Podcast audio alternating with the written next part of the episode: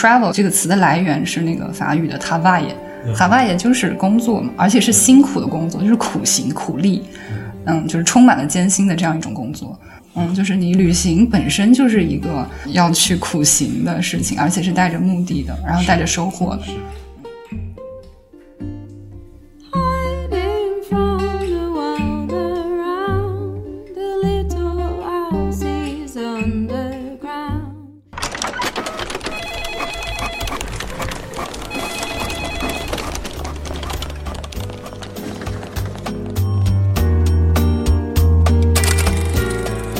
收听由荔枝播客独家制作播出的苗师傅读书会。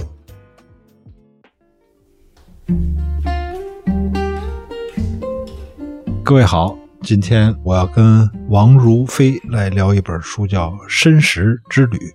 这好像是王如飞翻译的第一本书，是吗？对，那叫菲比就可以。啊，菲比啊，跟老菲比一起来聊他翻译的一本书，叫《申时之旅》。啊，我跟菲比以前也是同事，我们一起办过《新知》杂志。他是南京大学英语系的硕士。嗯，有时候，嗯，为什么要找译者来聊天呢？是因为我觉得，呃，翻译者好像是一本书就是最认真的读者，能够弥补好多我看书的时候没注意的事情。其实我看这本书第一次知道这个罗伯特·麦克法伦这个作家，我查了一下啊，他其实好几本书也在以前出过，嗯上海译文曾经出过。那这本《申时之旅》呢，是文汇出版社和新经典文化啊那个重新做的他的一系列图书中的一本，看要把这个麦克法伦的五六本关于旅行啊。他这应该不叫旅行吧？他这个 对，其实麦克法伦这个人吧，可以就是通常可能给他两个标签，一个是自然文学作家，一个是旅行文学作家。嗯但是反正大家也知道，就是这种标签一般都是给最外围、最外围的人去了解它来设置的。但是可能深入到这个作品内部，它就都不一定特别符合。他最早的几本书就是上海译文之前出的那三本，第一本是呃翻译成为《心事如山》啊，有的有的好像心事如山，嗯对对对。然后有的之前好像有台版翻译成“星象群山”，但是反正英文是 “Mountains of the Mind”，嗯，就是讲这个登山的乐趣对和这个危险嗯呃危险，然后第二本是《荒野之境》，翻译成《荒野》，荒野之境对，境《荒野》。然后这这本呢，其实那个新经典他们要重出，就这本现在也在我手里，就是嗯还没有交稿。嗯，就是除了《绅士之旅》翻译完之后，你还在翻译《荒野之境》那本。对对对，我的这个最终的标题可能还没定，不一定用《荒野之境》了，但是嗯。就是这本书，这是他的第二本。然后接下来还有一本叫《古道》，古道，对，这三本呢，就是。他前面的行走所谓的行走文学三部曲，嗯。但是后来他其实他的这个项目就越写越大，嗯。然后就也不止这三本，他后面还有一本地标是大概是二零一五年出的，然后接下来就是这本申时，嗯。嗯，大概是这几本是重要作品，有一些就是跟别的作家合作的或者跟艺术家合作的一些作品也有，嗯，但是它最主要的大概就是这么几本。是我看序言里面他说嘛，说好像是在写这个登山的那一本的时候，他就写完之后就立下志向，要写五本书，两千多页，然后来写这个自己在这个世上的行走。我一下就其实被这个宏伟计划给吓坏了。呃，我知道他写那个群山那一本的时候，还跑到。喜马拉雅山啊，就是真正这个登山的大本营什么都去了。那好像《荒野》那本书是集中在英国境内，嗯是吧？嗯就是英英格兰兰那个嗯英格兰、爱尔兰，嗯就是因为英国人有那种闲溜达的传统啊，徒步从嗯从哪儿走到哪儿这么一个传统。Deep time is the chronology of the Underland. Deep time is the dizzying expanses of Earth history that stretch away from the present moment. 说到这个申时之旅，我拿到这本书的时候有点糊涂啊。哎，什么叫申时之旅？你来解释一两句。哎，我其实也是因为看了他自己的一些访谈，然后他可能写过一些文章解释他这个计划，他可能未必是一开始我就想要写两千页这么样一个东西，就是他也是一点一点。他第一本书出来的时候，他应该是二十七岁、二十八岁的样子。嗯就还很年轻。他第一个其实也是因为心里有一个问题，因为他从小可能是一个就是登山爱好者这样，嗯然后他心里有一个问题，就是登山这么一个危险性这么高的运动，就为啥会吸引人这么多人去？然后呃反正这中间就缠绕着很多各种不同的目的吧。可能有的人是从出于宗教的目的，就我站得更高，可以更接近上帝；也有的人就是现在也流行一个事情，就是大家都去那个喜马拉雅山，登到珠峰上面去拍个终极的自拍照。对，所以就对他来说，就是嗯、每个人的目的不同，他自己内心有这样一个驱动力去做这样一个事情。这是他的第一本书。那到这本书，其实，呃，这个翻译成深石，其实是是他用了他的副标题，他的主标题就是 Underland，其实就是地下。地下，嗯。嗯，所以这两本书其实是形成一个对照的这样一个结构，就是它从第一本书是 Why Go So High，就是变成是 Why Go So Low，嗯，就是为什么要上去，为什么要下去，就它其实有这么一个，就是像是一个闭环的这样的一个结构，但是他这也是出于他的个人的一个动机吧，就是可能也未必是说我为了一个科研的目的，或者说为了一个什么样的人类学考察的目的，他不是他的他的动机其实非常单纯，还是从他内心出发的做的这样的一个项目。其实他每一本书都还是比较聚焦的，可能除了 landmarks 这里就稍微会有点模糊，剩下的那些就是要么就是山，要么就是荒野，要么就是呃古道，就是路。就是非常明确的一个非常有一个具象的一个东西的，嗯，其实这个也是，就是地下，路标那本书是写什么？你说 landmark？呃，那个其实我还挺好奇的，因为我还没有看到书，呃，但我大概知道他可能写的是他和当地的一些语言的关系。就比如说很有很多地方，它有一些描述那个特定的地理标记或者是特定的现象的一些语言或者是术语。然后我我大概知道的是是这个部分，嗯嗯，应该是挺有意思的。我一直特别 想看，我还没看到。对，他说这一些语言就是是和当地的人文，呃，和当地的地理状况是是紧密结合在一起，但是有很多语言已经消失了。他后来其实还写过一本，应该是跟人合作写了一本像就是童书，叫那个《失去的语言》，应该是牛津初阶字典里头删掉了很多自然描述的语言，比如说某一种翠鸟或者某某一种柳树，嗯，或者某一种鼹鼠，就是他把这些词汇删掉了，因为实在是没有人使用了。然后他他就是知道了，因为这个消息之后，然后他就觉得有必要，其实我们去发掘一些过去就是能反映自然状况的或者自然生态环境的词汇，嗯，他做了这么一个项目。嗯，我旅行文学看的本来就不多，我脑子里面老是觉得旅行文学嘛，就是走到哪儿写到哪儿。去了什么巴库，然后就写了一个另一片天空下，那历史学家他也是一个环球之旅嘛。然后或者是到了印度写写印度，然后历史啊、宗教啊，见到了什么人啊，聊了什么天啊，就写写这个就完了。哎，但是我总觉得麦克法伦好像有更深的一个追求，他好像有一个挺强烈的一种问题意识，是这样吧？对，我觉得应该是因为他其实大部分书都是那种主题先行的，嗯那种，比如说《荒野》，呃，我我我也跟欧阳聊过，嗯，欧阳是一位啊自然爱好者。那个我们在第四期的时候也跟他聊过一本啊，叫《北方有棵树》啊，欧阳婷，他写自然笔记的，他对写大自然的作家非常熟悉。对哎对对，就是我跟欧阳其实也聊过，就是他很明显的是有一个主题先行的这样的意识，我要去探索苏格兰的高原，然后我要去描写那里的特定的一个风景，比如说是沼泽也好，或者是群山也好。我不知道是不是因为他是就是有一点学究气吧，他因为自己本身是一个专业的文学研究者，是嗯他的剑桥剑桥大学的，对嗯，学文学的，对对对，学文学教文学的，然后他的博士论文写的应该是十九世纪文学，这样一个研究者，可能就是你甚至能稍微有点感觉到他有点论文的体力和设计在里面，他肯定不是随行随记的这么简单的一种写作。但是因为刚才说到旅行文学，我觉得旅行文学这个也不都是那么简单，就旅行文学可能本身就有很多很复杂不是不简单，是不是对对对对，我觉得他在这个不简单里面，可能这麦克法伦好像有一个，嗯、怎么说呢？比如他前面他就写这个绅士之旅，他就写地洞。我们到了地下才能够看见各种各样的石头，这种石头的纹路，它记载了地球过去的亿万年的时间。就是它这个方向本身就特好玩嘛，它往地下去走。然后他接着就说，地洞其实有很多神话，哎，你就觉得哎，这哥们儿要干嘛？就是他已经有点这个，当然他没展开，没有没有特别展开的来说，说我们把这个关于地洞的这个神话故事啊什么这些都联系起来。但是实际上他写到这儿的时候，其其实是激发你去想这些问题的。我们都看过好多科幻电影和科幻小说嘛，就反正一到末世，这人藏进地洞里，这个是特别自然的一个设定。你比如什么《黑客帝国》里面，好像那些人有一大批人是藏在地洞里的，然后还有那个流浪地球其实也是。哦，流浪地球对，流浪地球也是藏在，地下当大气。层被破坏了之后，可能大家只能躲到那深深的地下了。是什么？还有是不是十二只猴子？什么惊变二十八天等等等等，都是藏在地下。然后他还说，那地下暗含着一种合理性，或者是说类似于神奇的东西。我还记得我小时候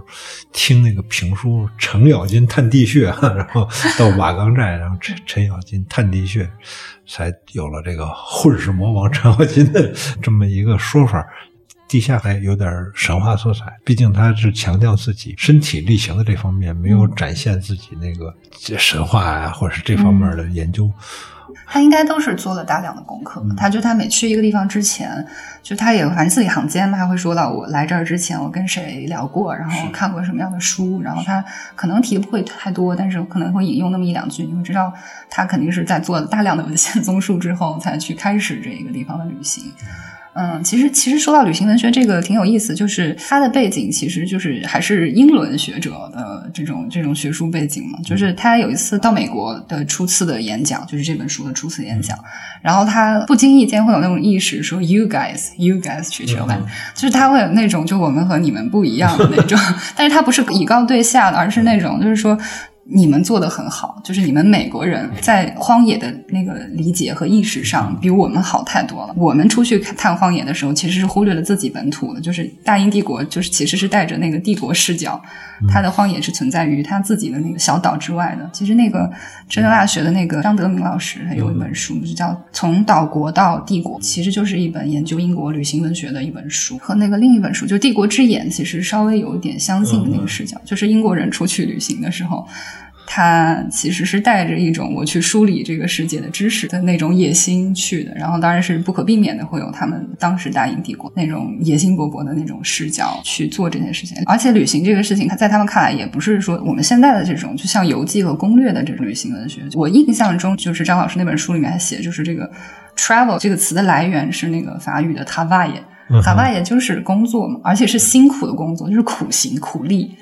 嗯，就是充满了艰辛的这样一种工作，所以其实是从这里来的。嗯，就是你旅行本身就是一个要去苦行的事情，而且是带着目的的，然后带着收获的。是是，我前些日子也看过一本书，叫《帝国与医疗》，也是，它就不只是英国，其实它讲的是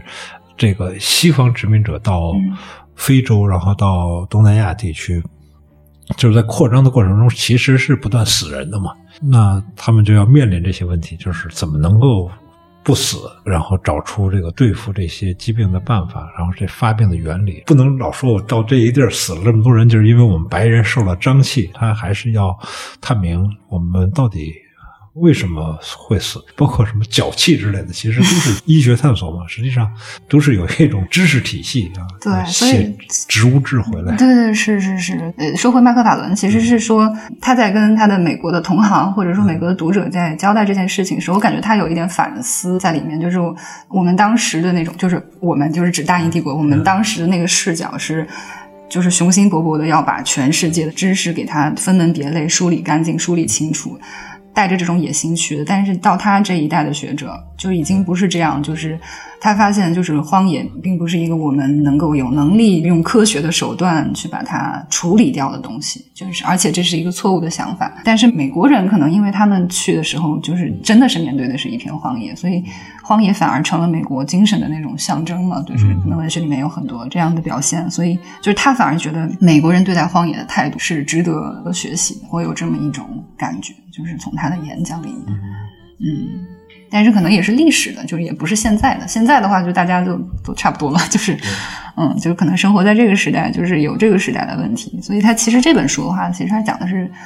它有很强的那种还是生态意识，嗯，对，所以就是它呃招人喜欢也是这一点，招人批评也是这一点，就是因为那种生态文学或者是所谓的环保文学，就很容易给人那种印象嘛，就是啊优美也归你了，然后那个道理你也占了，就是你你啥都好，他会把这个事情变得单薄嘛，就是他用优美的文词，然后写了我们失去的东西，就是会让人感觉到一句话就说完了，所以这这个就可能或者这个门类一贯就是有点受人诟病的一点，其实有一点说教吧，可能，嗯嗯。呃，你来帮我们数一数，他这本《绅士之旅》去了几个地方？有十个是吧？我现在印象特别深的一个就是格陵兰岛，英国本身的一些嗯矿坑和森林，还有挪威，挪威的北部海岛。但是那里面他塑造了一个非常有意思的老渔民形象。对那个老对对渔民就跟那个石油公司抗争，就是对他特别喜欢这个人，他他说他我的好朋友比约纳尔，他在外面做演讲的时候也很喜欢聊这个人，因为这个是一个就是特别 intense、个性非常强烈、形象也非常突出的一个好朋友，他的好朋友就是那种六尺几的他彪形 大汉，然后那个眼睛是白色的，他说他眼睛是近乎白色，所以你看着他的眼睛的时候就觉得。觉得他好像能看穿未来，觉得他有是一些神秘的能力。对，住在这个极北之地的岛上，没事儿出海打鱼、嗯。啊，还有一个王座啊，对 尺寸巨高的一个王座，有点像那个金毛狮王谢逊在冰火岛 这么一个老头儿，然后跟着他的一个老太太养着孩子，是孙子吧？是，嗯，是孙子，孙嗯，子。养着孙子。嗯。老头儿就打鱼啊，因为挪威以前靠石油变得很富裕，嗯然后现在可能经过一段时间，这个石油出口量有点下降，他们要发现新的油矿，嗯然后但是你如果开采新油矿，就会危害这些渔民的生意嘛，所以这个老渔民就特别反对在挪威北部。对，反正石油开采就肯定是一个问题嘛。就是嗯他写这本书是在就开始动笔想写的时候是一零年，二零一零年，当时发生了几个挺大的事儿，一个是。就是那个深海地平线，我不知道嗯你们还记不记得？就是当时有一个那个原油泄漏吧，然后大概有好几个月的时间，然后啊，那就是一直在烧是吗？啊，对，烧完了之后，那个油膜就一直覆盖在海面嗯上，然后好几个月的时间，这是那个深海钻井泄漏的事儿，这是一个事儿。还有一个事儿我记得非常清楚，因为那年我正好嗯在路上，在那个布鲁塞尔到那之后，然后人家说那个飞机不能飞了，因为那年冰岛火山四月份，冰的火山爆发，对，火山嗯爆发，然后就遮天蔽日的火山灰，全欧洲的航线全部停掉。嗯然后我在那儿待了半个月，就是因为走不了。对，那个事情我记得，这是一个。还有一个就是，好像也是在那一年，就是有几十个智利矿工好像就困在地下。啊嗯，反正有几个重大的这样的事件是，就是那种环境灾难吧。因为这几个事情都是要么就是地下的东西喷发了出来，要么就是哎真是地上的人陷入了地下，就是它冰冰山呃不是火山，冰岛火山，然后嗯石油，然后嗯石油喷出来，石油泄露在海平面上，然后地心救援就是那个智利的那个三十几个矿工被被困在地下。对对嗯对，就是可能到现在又十年之后，现在十几年、十一年之后，嗯就是好多的新闻，就是我们可能也逐渐就会忘记嘛。但是那些重大的地质灾难或者是啊、天是灾人祸，我们会记得很清楚。我看这本书正好他写到他呃，我们刚才说他去挪威北边的岛，他实际上是去那些海边的一些洞洞穴里面去，嗯他不他不是说只是为了写那个呃跟石油公司的这个搏斗，他还是到了那个峡湾里面，有些地方还是有洋流造成的洞穴，还有他去格陵兰岛也是。去钻那些冰窟窿去的，是嗯是这样的哈。嗯我看这本书那个冰窟窿嘛，格陵兰岛那块儿，然后马上就看到新闻说那个格陵兰岛这几天下雨了，然后就讲说，就是以前都是下雪，这是二零二一年八月终于下雨了。嗯呃，接着就是啊、很多环境新闻嘛，就是科学家一再说说地球已经发出了警告，那个环境问题迫在眉睫，然后说只要格陵兰岛和北极这些冰开始融化就不可逆，即使以后说地球不变暖，它那个冰还是不可逆。因为正好看了这书，我就开始关注这新闻，然后就搜了搜说哦。说不可逆，但是可以放缓，就是让它在 几百年，甚至说一千年的时候。那个慢慢融化，让控制在海平面上升两米啊，嗯就是别一下就都化了，上到 上升到六米啊，让它几百年之内上升两米。就是哎，我一看这个哦，那几百年以后的事儿就跟我没关了，就啊 跟我说这也没关了，立刻就松了口气，就说、哦、这个那那就不不管了。所以这就是他极力反对的视角。是就是现在我们呃太快了，比如说一个新闻，某个明星怎么怎么样了，可能这个新闻两天之后，你如果另一个新闻出来了，就把它立马就冲淡了。他在说的申时其实是他提出了一个问题，嗯就是说我们能成为更好的祖先吗？就是可能整本书如果说浓缩到一句话，就是这句话：祖先还不是什么爷爷、曾爷爷这种概念，是。祖先就是可能要往这个时间轴拉到上万年，是我看这本书有一个隐隐的有一种不祥之感，因为它呃书没开始几页，它就纠缠一个人类世的这么一个概念嘛。嗯、对对。它先区分这个宙，我还查了一下，哦，宙，宙是这个。这个这我们知道，宇宙啊，嗯是宇是空间，宙是时间。但是这个真正地质学名词里面，宙是最大的那个时间概念，一般就是几亿年。对对对宙完了是什么？宙代纪宙世代纪世。对啊，宙宙就是远古咒、太古咒，现在是显生咒，显生咒。现在是显生宙啊对，。显生咒，然后代呢就是呃古生代、中生代、新生代，我们现在的新生代就最后一个。然后纪就是我们知道熟悉的，就什么白垩纪啊，什么寒武纪对嗯，但那是之前的。现在其实我们是在第四纪，嗯然后第四纪的全新世，本来正常情况下我们一直是在全新世的，嗯但是就是从大概这个人类世的概念应该是八九十年代的时候开始提出的，然后应该是正式的就被拿到台面上来作为一个可以讨论的一个一个地质学名词，应该是就是。呃，差不多世纪之交吧，九九年、零零年，然后那个反正是一个诺贝尔奖得主叫罗克伍岑，他第一次提出说我们要认真的考虑这件事情，就是。嗯呃，把人类世作为全新世接下来的一个地质的一个纪元。那呃人类世就是应该是从一九五零年开始，从一九五零年开始叫人类世啊，对这就是我们现在就处在人类这世宙反正是一下就是几亿、十几嗯十几亿啊，然后一反正最小的单位也都是几百万年这么这么一个概念嗯。这个甭管是代呀是是，这人类世的意思，我听着就是。哎，这好像就是，反正就是人类开始祸害地球，这个成为地球的主人这么一个阶段。对但是你放在他那个大背景下面，就总是呃隐隐的觉得说，哎，看到麦头了这哥们儿这意思是说，好像也折腾不了多久。反正这个 从地质的年代来看，你们折腾不了多久，可能人这种东西就没了，也就没了。放在这种地质纪念上，人就太短暂了。就我们经常看到他们做那种科普视频啊，人类最后两秒钟出现，是，就是如果你把那个大那个宇宙诞生开始嗯比喻成一天天二十四小时的话，有人是最后午夜最后几两秒的事几儿啊。秒对几秒的事儿，那也可能在几秒之中也会消失。就是是他是在确实是提出了这个问题。他说人类世的概念其实是说人类在地质。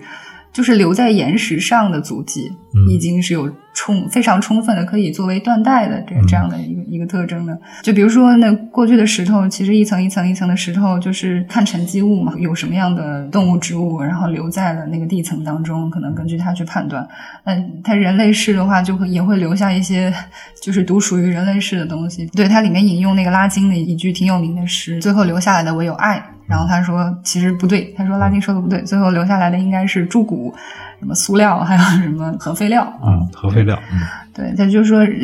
就也是他在那个挪威海滩上说的，就是说现在出现了一个新的一种岩石，嗯就是人类是特有的一种东西，就是它的核心是塑料，然后塑料和海藻和垃圾和其他的岩石因为压力形成了一种新的岩石。嗯，我忘了那个名字，反正也挺奇怪的一个名字。但是他就说这个东西就变成了我们人类是独特的一种矿石。嗯，大概是这个意思。就所以说，我们已经面对的不是说祖孙辈的生活是什么样，我们给他们留下什么样的遗产，有可能是人类消失之后，我们给地球留下的东西。嗯对他这这眼光就是带给我的震惊挺厉害的。以往就是人无 人无百岁命，常怀千岁忧。那我老觉得人类可能能耗到四四十五亿年、五十亿年之后，再随着这太阳一块儿完蛋的。哦，看这本书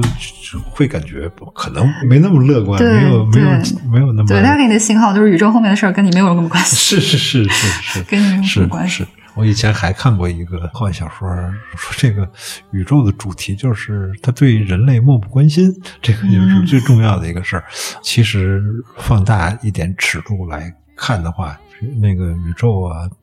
或者是说的悬殊一点，造物主。神啊，他对人其实漠不关心，只不过是一点点痕迹罢了。不过怎么说呢？就是像书里面提到的，二零一八年泰国那个十三个学生和他们的教练啊，趁着这个夏天去一个山洞里玩，接着就下雨，然后这个山洞就被雨给盖住了。然后接下来就是寻找这十几个人，发现他们被困在山洞里。大概从英国、澳大利亚、从中国，一共去了上千名这个潜水救援人员，把这些孩子先打麻醉，然后再装到袋子里面，跟携带饭盒似的，一个个在潜水送出山洞。嗯前前后后有十多天的时间嘛，还牺牲了一个泰国的一个军人，在这个救援过程中死去。啊，这帮孩子是足球队的嘛，后来他们也在英国见到了。曼联当时的主教练穆里尼奥，就是他变成一个全球营救事件，然后哎又好像挺温馨的这么一个故事。呃，我在书里看他提这个故事的时候，我还想呢，我这个是二零一八年七月份的故事，然后到二零一九年年底就有疫情啊等等，嗯就是你看一八年一个命运共同体啊。啊、全世界的人都在关心这个泰国的这十几个孩子，那这个挺像一个命运共同体的。那等到这个二零一九年、二零二零年到二零二一年，到这个东京奥运会一开，我哪有什么命命运共同体啊？这奥运会这不是就是大家互相谩骂、互相仇视，然后这个疫情也是这个互相谩骂、互相仇视的这么一个过程吗？没有共同体这么一回事，大家谁跟谁想的都不一样。我这个时候在看这个《申时之旅》这本书，就会觉得，咦，人有时候也是所谓命如蝼蚁，跟一个小苍蝇跟一个小蚂蚁没什么太大区别。这种感觉其实还挺强烈。对对，就是说到命运共同体这个事儿，还挺有意思的，因为他书里其实有一章写到那个，就是林下层，就是嗯他去森林里嘛，然后去采访一个研究菌根系统的一个科学家。嗯，这个其实还是我印象比较深的一个段落，因为他在这里面提到一个概念，就是木围网，就是我们过去可能以为就是树和树之间是没有什么关系的，比如说这一片林都种同样一种树木，如果它要长其他的树的话，就要把那个树铲除掉嘛。但是我是近几十年的研究，其实大家发现。呃那个树木和树木之间，它有非常复杂的那种共生关系，嗯嗯然后它是通过地下的那种真菌群，然后连接在一起的。就是植物它有光合作用的能力嘛，它可以给那些真菌提供就是碳水化合物，然后真菌又可以。它们有反正非常奇特的那种分解有机体和矿物的那种能力，所以反向呃输送给他们他们需要的一些营养物质。所以就是这种复杂的那种共生，就是有一个非常奇特的现象，就是一片林子里一棵树，比如说离得很远很远，十米、二十米，甚至更远，就是如果一棵树生病了，其他的树都会通过某种手段去救援它。嗯就那棵树需要的养料，通过这样复杂的那个菌根系统去输送给它。反正我们想是一个特温馨的事儿，就带入人类的视角，用拟拟人的视角去看的话，然后这个就其实挺像那个，就是《阿凡达》那个阿凡，其实《阿凡达》的那个可能有个很大的灵感来源是那个勒古恩的那个小说，就是《世界的词语是森林》。然后呃，这里面他也一直反复就说到这句话，说在一些那种原住民的话，他们会有很复杂的语言去形容他们周围的环境，而且那个所有周围的环境都是活的，然后在他们的语言当中，就形容世界的这个词语就是森林，就是森林就是世界。可能反而我们再去看这些跟人没有什么关系这种生态系统的时候，会发现就是。就是用他的话讲，还是能提供很多那种视角，就是真正的那种共生关系是什么样子的。我也那个对木围网这段儿呃印象呃很深。那个它里面讨论了这么一个问题，他说人在理解大自然的时候，总是会用自己比较愚蠢的一些语言和比喻，比如说这种共生关系，那好像就说啊，那森林就是一种社会主义式的分享和照顾，或者是。植物会像这个有限公司那样啊来规范，就是它总是会以人类的这种行为方式或者这种思想体系来去想办法去解释一些特别微小的什么真菌啊、泡子啊他们的这种方式。但是实际上，有一位科学家就说了，说我对这些故事模型非常厌烦，森林的复杂性远超我们的想象。也许我们需要一种新的语言来理解森林的地下世界。这种语言不会迎合人类的使用价值观。我们现在的语法是违背生命性的。很有意思，是我前两天正好也看了那个莱姆的那个小说《索拉里斯星》里面，他也是，就是人到了一个外星球，然后总是以人类的这个思维方式来理解那个。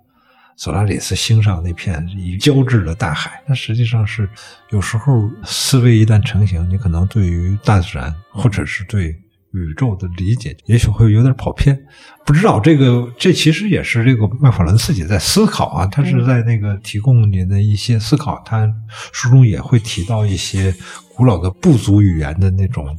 比如有些动词啊，成语河湾，这本来不就是应该是俩词儿吗，或者一个句子嘛？但是在一些部落语言里面，它可能就是单独作为一个动词来出现。他说啊，这些词儿是有那个。生命意味的一个蘑菇破土而出，也会有一个专门的词来形容，呃，所以他那个路标，如果说去探究这些语言和这个风景的关系，可能会非常好玩的一本书。对对，因为他这本就是这个《山石》这里头，其实提就是也提到了很多，比如说挪威当地的一些语言，或者格陵兰岛当地的一些语言。我也是觉得这个是挺有意思一个部分。比如说，它是就是刚才河湾那个，就是河，只有当河水死了之后，它才变成一个名词，就是河湾。它活着的时候，它可能是就是以动词的形式去使用的。就是麦克反正有解释过，说自然文学到底就是我们为什么要写这个东西，就是它是一个绝对正确的，好像啊，我们要保护环境，我们要嗯保护生态什么的，这样一个绝对正确的立场。然后你用优美的语言去写它，这个东西到底有什么意义？就他自己有解释过，他说就是语言还是有很强的改造的力量的，就是你去怎么去形容它，其实直接影响你怎么去对待它。嗯，就是有点像我们之前看那本那个游客的凝视，其实就是你的目光是会改变那个环境的，就是它并不是一个纯粹的客体，就是不是一个纯粹的，就是客观存在物吧？你选择去看什么，其实是在改变他。他觉得文学的一个。呃，相当强的力量就在于说，就是可能能够改变我们去考虑它、去对待它的方式。这个我觉得是值得考虑的。嗯，对。还有一个挺有意思的事儿，也是从这个语言出来的，就是呃，包括神话对一一个地方的环境或者对后世的意义。芬兰西部的一个地方，就是是用来储存。核废料的嘛，就是要挖一个很大的洞，然后把那些核废料一层一层包裹，什么铁外面是铜，铜外面是什么水泥土钢筋什么，然后给它封存在那里。封完了之后，有一个特别特别重大的问题，我怎么跟后面的人，比如说万年以后的人来解释这个东西不能进来，不能拿走？呃，跟万年以后的生命，对生命，对对，不一定是智慧生命，它不一定是人。对，所以他们这个时候在想，就是是不是是就是创设一个新的符号系统啊？就是。我我怎么来表达这个地方很可怕？你们别来！他们想了很多办法，说呃，这可以做那种什么尖刺，就像是用水泥和什么钢啊搞成那种像是荆棘一样的那种尖刺。给人一个信号，这里很恐怖，或者是就干脆建一个很高的墙，就彻底围住。还想了，比如说画出人的表情或者什么，他们想了各种各样的办法。我用了蒙克的那张嚎叫当当那个警示标志。对对对，他说这个可能是跨语言的，但是他们后来又想，也也不一定。如果是外星人或者是新的物种，他可能还是看不懂的。后来他们最后有一个办法，就是他们相对来说觉得还可行一点，就是通过神话的办法，就是说把人那个艺术家拉进来，然后把人类学家把。搞文学的人拉进来，就是我们共同编一套，就像是那个古希腊那些神话，就是一个故事当中去把这些信息编进去。它里面不是也提到很多那种那种神话故事吗？比如说什么阿里阿德涅之线啊，什么或者是冥王哈迪斯抢媳妇啊，什么这样的故事。他就他可能把一些呃他想要传达给后世的信息放在神话里，通过一代一代一代一代的发展，去把这个核心信息。的变换形式传递下去。他说，这个可能也是就是文所谓的文化或者文学或者文字语言的力量。嗯，就是反而是那种你搞一个高墙，可能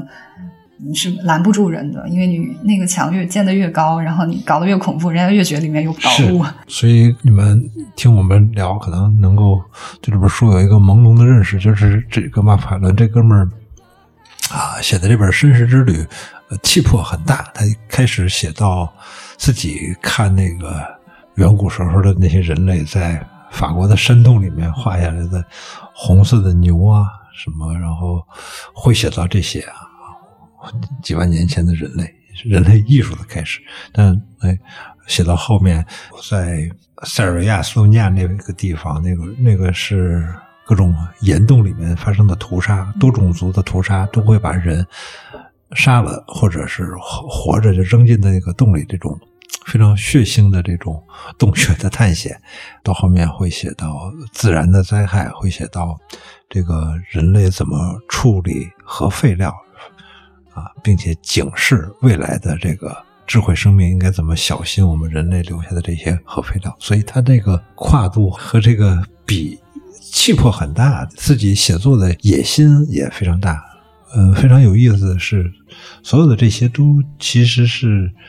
麦克法伦自己去的地方，他都到了这些地方，每个地方都去了，然后也做了很多的研究。当然，有些研究可能，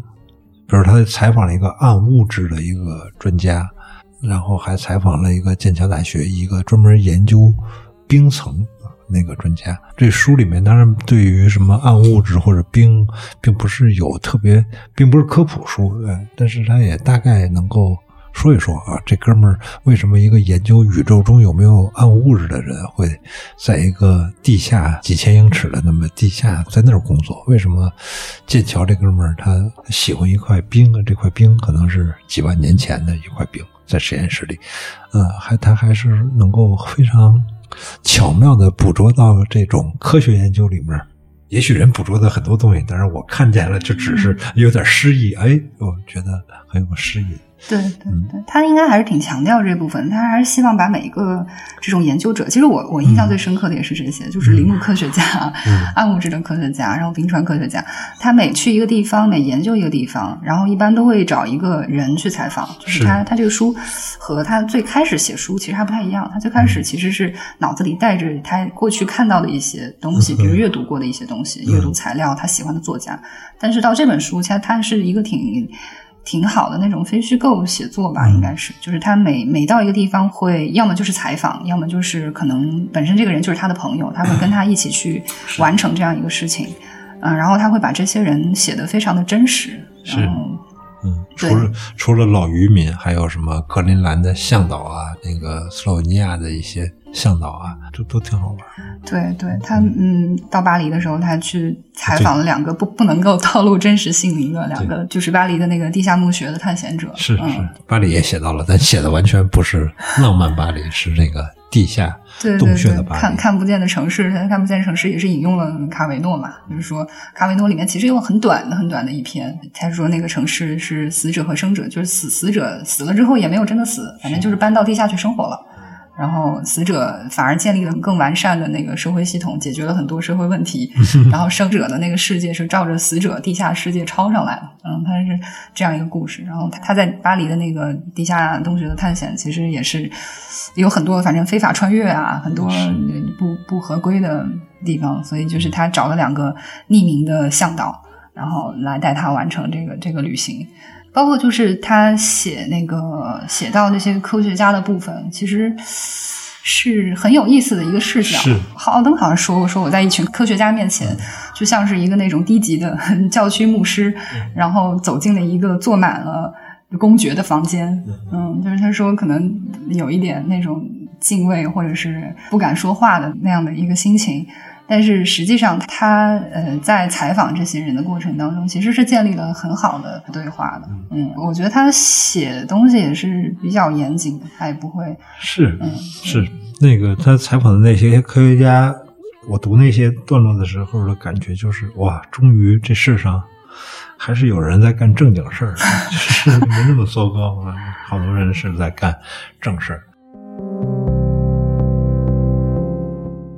哎，说点轻松的，这个《绅士之旅》这个封面啊，是中文版跟英文版是一样的啊，至少至少图像上是一样的，是吧？这也是一个非常棒的一个，是英国的一个艺术家吗？对对，就是这个人还挺有意思的。然后我搜他的时候，首先跳出来的是集合的一篇文章，介绍 Radiohead，然后介绍 Radiohead 这个专辑的这个艺术家。所以就其实这幅画的那个创作者是一个英国的一个跨界艺术家吧，可以说叫呃 Stanley Donwood。他创作了很多画，可能都是有点类似的这种风格。然后，然后这幅画其实就是表面上看起来就是那种五彩斑斓的，很绚丽嘛，能看到就是上面是彩色的那个树木的枝条，然后看起来好像是中间是一个黄色的那样，像是落日的余晖的那种景色，但实际上不是。他说这个想要表达的实际上是，就是中间是那个核爆炸，核爆炸的光。所以你当你看到这个光的时候，离你的肉身腐化就还有零点零二秒，而零点零零二秒。就是它也是一个美丽的景象和那种极可怕的危险交织的一个图像。嗯嗯，这个艺术家呃，经常为为那个收音机头啊设计唱片封套。嗯嗯，那里这个是也是他做的吗？里面的内封不太清楚。对对，外我只知道外封的那个外封画啊，外封是一个非常著名的画家，嗯里面这个硬壳是，反正是一个黑色大理石纹路，对像是一个很名贵的一种石头。麦克法伦说，他认识这个画家是在看画的时候认识的，就是当时他在看一个关于树的一幅绘画，他就在这个情况下和那个 Donwood 结识的，然后也挺好玩的，因为 Donwood 名字里面有一个 wood，是是树，然后那个其实 Radiohead 的吉他手和贝斯手也都叫 嗯，也就也就叫物质吗？Donwood Greenwood，嗯嗯，就是绿木，就是反正很有意思，就感觉英国有很多人很多人都叫木。对，或者是那个 McFarlane，他的名字也很有意思，Far Lane 就是远路，哦哦，嗨，对，就也都很有意义，就是本身是一张挺大的画，然后呢做成了这么一个封面，非常漂亮。如果你们有兴趣，可以看一看这哥们儿写的《森林的菊根系统》《深海的实验室》，让人的视野跟着他哎啊不停的在在跳跃，而且真是不仅是沿着这个地图，沿着花花世界或者旅行社才是写旅行文学，啊，人实际上是可以上天入地的。说说《荒野》那本书，《荒野》那本书你还在翻译是吧？对，就是一直在脱稿，因为有点忙。嗯，《荒野》这本书其实因为是他更早一点的作品，就是还是能看出来。写作上还是有一些不太一样，嗯，那基本的结构可能都是是一样的，笔法也是一样的。麦克法伦的一个特点就是，我们一般尊称麦老师，麦老师的一个嗯特别好的，呃，就是他的一个特别突出的特点，就是他文笔非常优美。其实我接这本书也是因为受这个语言的吸引，就是当时我也没有特别想做一个自然文学的翻译者什么的，其实不是因为这个目的，其实是当时是觉得他的文词是很漂亮。荒野比这个要更简单一些，我感觉啊，就是他那个字数也少。生食的话，每一篇章会出现一个核心的人物，他的朋友。然后呢，荒野其实也也有几个。那我就是比较好奇的，因为我们知道，就是英国人有这个在野外散步的这种传统嘛。他在《荒野》开头那个引用过这个英国文学中的一句话，说原本只是出去散一会儿步，最后决定在外面等到日落，发现越往外走，其实越往内心去。我们可能好多人看过《简爱》那个开头，那《简爱》那开头就是什么下雨了，今天不能出去散步了。但是他写到这一页第一页结束的时候，已经开始写我们英国北边岛屿上的那些巨浪，甚至写到那个我看都快写到北极了，就是这 这个思路特特怪。我总想当然的认为，哦，这哥们儿是不是就是会把英国文学中的这些荒野的段落写一写就完了？还是说他也会写到一些科学的东西？那本书里面关于科学考察，就是没有太多具体采访到科学家的这种，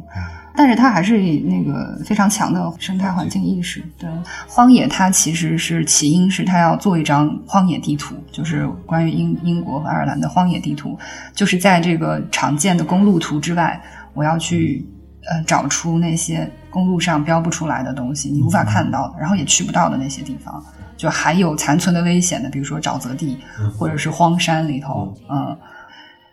那本书其实主要还是就会会做一些观察，当然带着他对荒野的一些理解和思考吧。嗯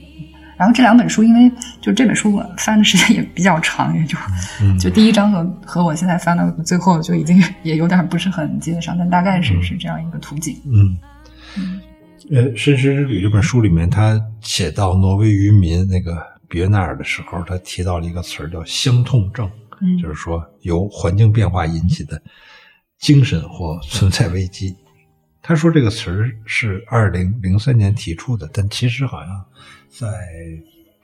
英国人的文学传统里面早就有，比如说嗯圈地运动或者工业革命，那个乡村都被破坏。嗯这个恐怕在文学里面都会有。就是你体会过什么叫乡痛症吗？环境发生了变化。哎呀，我其实个人没有有，因为就是嗯我我不能说我这一代了，但是就像我这种，就是我我从小在城市长大的，就是嗯你只能看到城市的变化，嗯反正就是从一个小盒子变成，反正那种楼都是盒子嘛，一个小盒子变成一个大盒子，或者加了一个涂层，就是本质上还是盒子，就是我并没有经历过。比如说那种真的自然的消失，嗯就根本就没见过，应该是这么说。就是你从小在城市长大，就没有机会接触到这个东西。哎，也不一定。因为我你看啊，，你看我原来在那个和平里那儿长大，那个我们一般附近有一个一片农田，就是叫太阳宫公社，然后去太阳宫公社就能拾麦子，然后那个抓青蛙。嗯，然后你现在看天宫那是公社，哦太阳宫就是四环边上，对对那个对对对对凯德茂一大片豪宅了，已经变成。对我我没有，因为我我那个时候就周围已经也有可能是没没有就没有去，就是没有见到。但是他说这个相动症，我觉得也是书里说的有一个地方挺有意思。我觉得这个可能是共通的，就大家都会有的一个事情，就是别说几千年了，就是可能几百年前，就是人都没有办法想象说我不知道自己死后，嗯嗯就是骨头埋在哪里。嗯但是对于每一个现代人来说，就大家面临一个现状，就是我不知道自己死后我怎么处置自己的，是嗯，这个这个身体就从此消失了，就是它嗯应该也是一个那让人很困惑的一个事情，但这就是最近可能最近这一两百年的事儿。嗯。嗯，呃，听说这个麦法伦自己也做过两期播客，书说过什么有意思？好像没没没啥，因为他就基本上还是讲讲他的书嘛，然后讲讲他的书的结构啊、写法，然后讲讲可能从书里挑几个他觉得最有意思的段落，比如他他讲的也是那个就是那个渔民，嗯，那是他的一个非常好要好的朋友，然后性格也很突出，那那段故事也很精彩，渔民的故事，还有呃暗物质的那个采访，好像他也有讲，就主要还是就解释他书的一些东西吧，倒是没有，嗯，我印象是没有，嗯，好，那个啊，今天我们聊了这个绅士之旅，介绍了一位英国作家罗伯特·麦克法伦，他写过《心事如山》啊，《荒野之境》，然后《路标》和《古道》，然后啊最新版本的呃《绅士之旅》。那么可能这个新经典文化会把他前面提我们前面提到的那几本书都重新做出新的翻译、新的版本出来啊。这个人是一个呃非常有野心的作家，他想用这五本两千多页来描绘他走过的世界。希望你们有机会哎找来这个作家的书翻翻，肯定会很有意思。好，菲比还有什么要说的？没有没有，感谢大家，好，那就今天就聊到这儿，谢谢你们，嗯，谢谢菲比。 Enter the wild with care, my love, and speak the things you see. Let new names take and root and thrive and grow.